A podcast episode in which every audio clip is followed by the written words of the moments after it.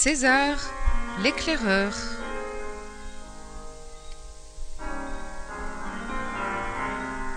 Roman de Bernard Monteau.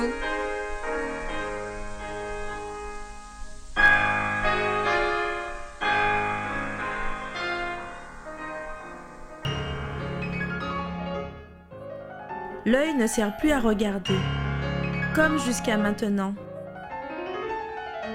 Si vous ne regardez plus avec vos yeux anciens, il y aura un nouveau chemin sous vos pieds. Dialogue avec l'ange.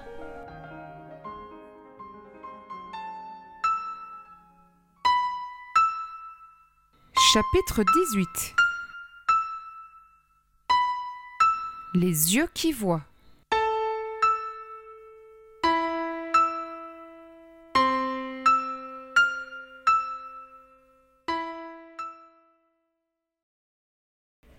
Moi qui aime les réveils paisibles, ce matin-là, j'étais servi. Pas un mot, pas un commentaire. César buvait son café tout en grignotant un bout de fromage avec du pain. De temps à autre, il relevait la tête, scrutant mon appartement comme si un détail venait lui parler de moi. En allant faire sa toilette, il passa devant ma bibliothèque. Oh misère, quel foutoir J'en eus presque honte. Un détail l'intrigua par-dessus tout. Pourquoi tous ces livres de médecine, toutes ces revues scientifiques, compte tenu de mon travail dans l'immobilier? Tandis qu'il feuilletait distraitement quelques ouvrages, il mena son enquête avec plusieurs questions habiles. Il me fallut lui expliquer cette partie de ma vie qu'il ignorait encore. C'était simple d'ailleurs. J'avais d'abord suivi des études médicales. C'est même là que j'avais rencontré Thérèse. J'étais moins brillant qu'elle, mais j'avais pu néanmoins décrocher mon diplôme. Et puis, une opportunité familiale m'avait permis de gagner beaucoup d'argent en peu de temps dans l'immobilier. Ainsi donc n'avais-je pratiqué la médecine que quelques mois, avant de me retrouver dans un emploi beaucoup plus lucratif. Oh, bien sûr, je continuais à suivre de loin ce qui se faisait. Et même, à l'occasion pour des amis ou connaissances, je n'hésitais pas à redevenir médecin. César sembla satisfait, quoique surpris. Il se dirigea vers la salle de bain. Puis se ravisa, revenant sur ses pas. Avait-il attendu ce détail pour me parler? Toujours est-il qu'il semblait soucieux. Il me lança d'un ton sévère. Thérèse aussi travaillait pour gagner plus d'argent. Elle en est morte. À quoi sers-tu sur Terre? Comment répondre à une telle question? Avant même que je ne retrouve mes esprits, il avait disparu, me laissant seul avec cette graine déposée au fond de moi. À quoi je sers? À quoi je sers? Il fallait me rendre à l'évidence. Je ne sers pas à grand-chose. Ce matin-là, je n'en sus pas plus. Durant les trois jours qui suivirent, il me harcela du même refrain. Chacun de mes commentaires obtenait la même réponse. À quoi sers-tu? C'en était presque agaçant à la fin. Bien sûr, il avait son idée. Mais allez donc le faire parler. La moindre visite touristique devint une aventure il avait inventé un jeu. Observer les faits et gestes des passants jusqu'à pressentir leur personnalité. Quel vieux renard rusé Il me tirait littéralement les vers du nez, comme on dit. Je n'eus même pas conscience qu'il était tout bonnement en train de m'accoucher. J'avais bien remarqué mon acuité à voir les corps, mais je la mettais sur le compte de mes études médicales passées. Eh bien non, pour lui, il y avait là un trésor caché, une qualité secrète d'un Jacques à réveiller. Au début, on n'y croit pas. On se dit, il exagère. Et puis, peu à peu, on se met à douter. Et s'il avait raison? Cela dura trois jours. Des milliers de bouches, de mains et de jambes dont je devais découvrir le message. Mais où prenait-il de telles idées? Infatigable, il me guettait du coin de l'œil, relançant sans cesse la partie. Et celui-là? Et celle-là? Au bout de huit jours de ce régime, mes sensations fugaces s'aiguisèrent en une intuition de l'autre. À la fin de la seconde semaine, ce ne fut plus un jeu, mais une gourmandise incessante. Une nouvelle respiration de mes yeux. Après tout, un enfant ne sait-il pas lire sa maman? Dans ses plus petits gestes Et si nous l'avions oublié en grandissant? C'est évident. On sait l'autre. On le voit par transparence. Il suffit de se laisser surprendre. Alors, le passant devient une vitrine. On ne connaît pas son nom, mais on connaît sa trace. Ça se fait en silence. Non plus un corps à corps, mais un cœur à cœur immédiat. C'est fou quand j'y pense. Et pourtant cela m'arrivait souvent sans que j'y prête attention. Cet après-midi-là, alors que nous nous préparions à sortir, César me glissa. Je t'ai observé, mon Jacques. C'est avec les grands yeux que tu vois les corps. En descendant les escaliers, il m'expliqua que chacun avait sa lecture du monde, simple prédisposition de nos yeux. Mais il ajouta ensuite que cette qualité naturelle devait nous conduire au meilleur de nous-mêmes. Arrivé en bas, il me prit par l'épaule en me confiant. Moi, je sais lire la terre, mais je ne vois pas les hommes. Et puis nous sommes allés faire nos courses au supermarché. J'étais intriguée, comprenant soudain toute l'importance de notre jeu des jours passés. C'est au milieu du tumulte, au rayon boucherie, que César répondit à mes doutes avant même que je lui en fasse part. Il y a deux signes qui indiquent les grands yeux. La certitude que notre intuition est juste, suivie d'une joie sans raison. Il me laissa faire mes achats pour revenir me cueillir au rayon des conserves. Décidément, il n'y a pas un lieu sur Terre où l'on peut échapper à César. C'est une astuce divine, l'ivresse des grands yeux. En te conduisant vers ta tâche, elle te conduit aussi vers lui. Il joignit le geste à la parole en pointant son doigt vers le ciel. Cela eut pour effet de faire lever la tête à trois ou quatre personnes autour de nous.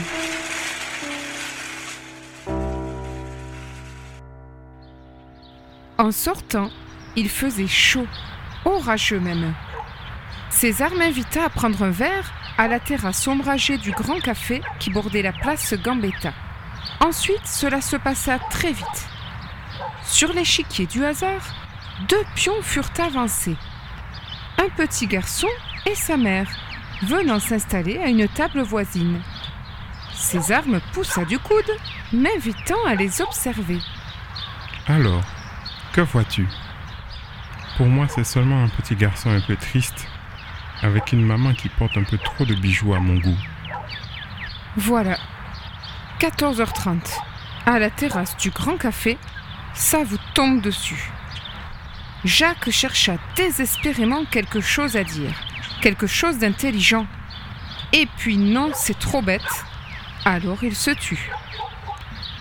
Décidément, il ne sentait rien, à part un insupportable bavardage de la tête, un commentaire de concierge qui n'avait rien à voir avec les grands yeux. Soudain, au milieu de son infirmité aveugle, il y eut un silence plus profond, comme si du cœur montait un murmure. 14h32, ça parle tout seul, ça coule comme un flot.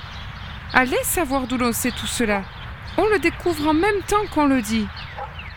Bientôt, il n'y eut plus que l'enfant et sa mère, leurs corps comme des livres ouverts.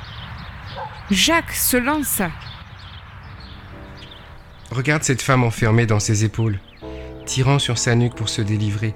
Elle n'a jamais su ouvrir les bras, enlacée avec fougue, embrassée. Elle s'est rétractée d'un côté, alors elle toise de l'autre. Pauvre corps, personne n'a jamais su le regarder. Elle ne sait même pas comment le montrer.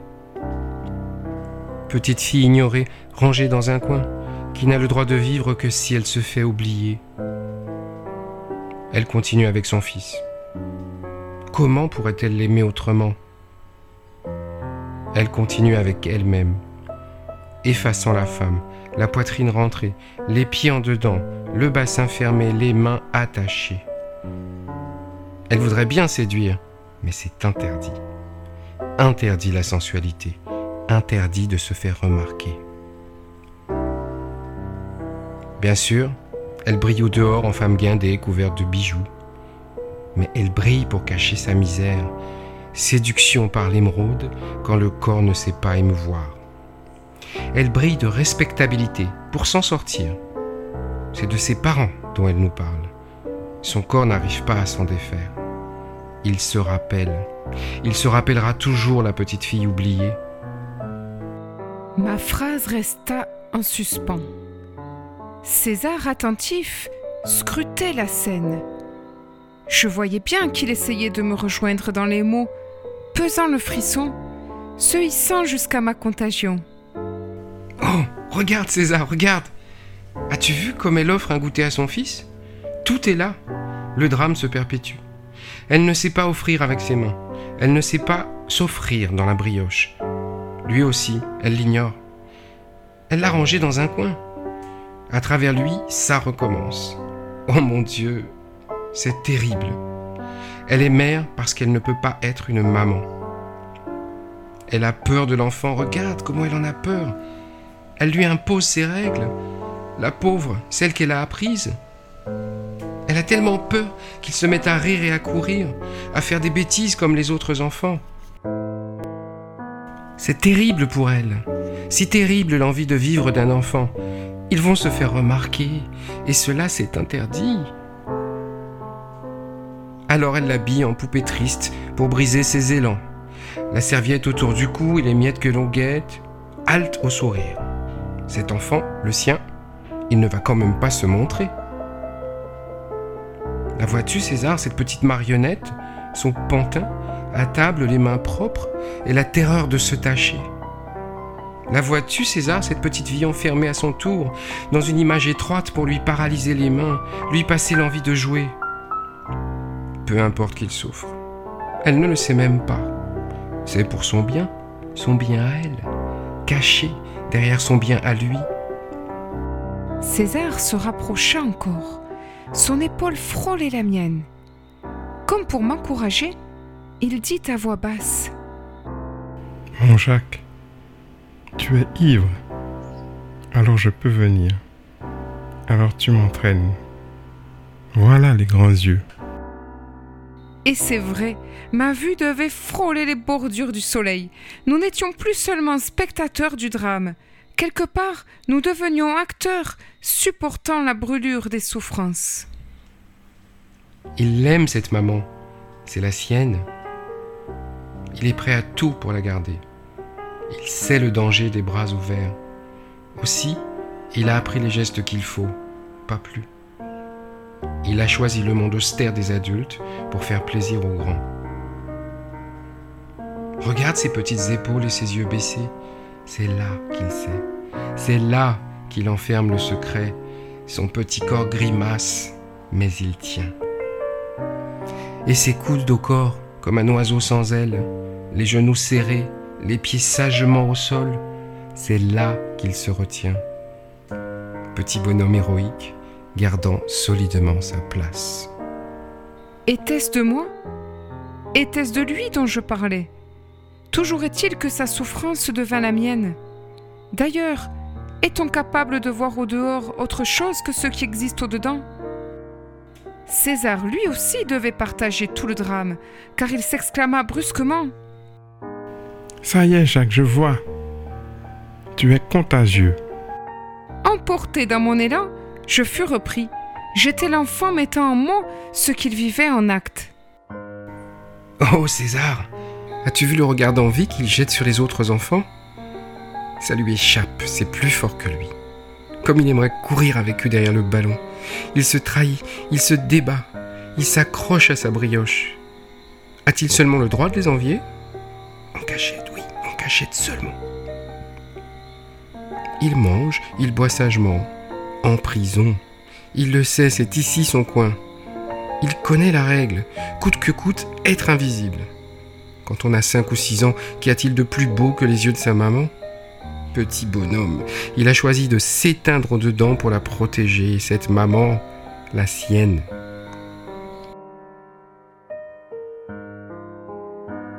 Ma dernière phrase s'étira comme une plainte. César acquiesça en silence. J'étais fatigué, mais heureux. Mes yeux continuèrent à voir le drame de plus en plus transparent, même le père pourtant absent. Cependant les mots restèrent blottis dans nos silences.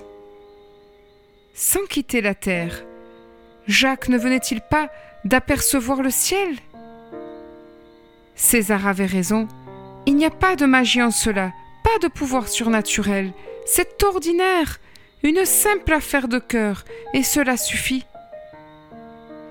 Je compris soudain toute la mise en scène patiente du vieil homme depuis quinze jours. Thérèse morte, il avait eu peur de ma chute. Profitant de mon cœur à nu, il m'avait accouché, couronné d'une visite vers le meilleur de moi-même. Avant lui, ai-je seulement existé un instant? Ça ne se fait pas entre hommes. Pourtant, en me tournant vers lui, je n'ai pu me retenir de l'embrasser. Il était heureux pour moi, c'est un comble quand même. Il me glissa d'un air complice. Tu as reçu le cadeau de l'œil qui voit. Voilà à quoi tu sers sur terre. Aujourd'hui, je le sais bien, il suffit de me retourner. César, ce jour-là, à la terrasse du Grand Café, m'a fait prendre une route que je n'ai jamais plus quittée.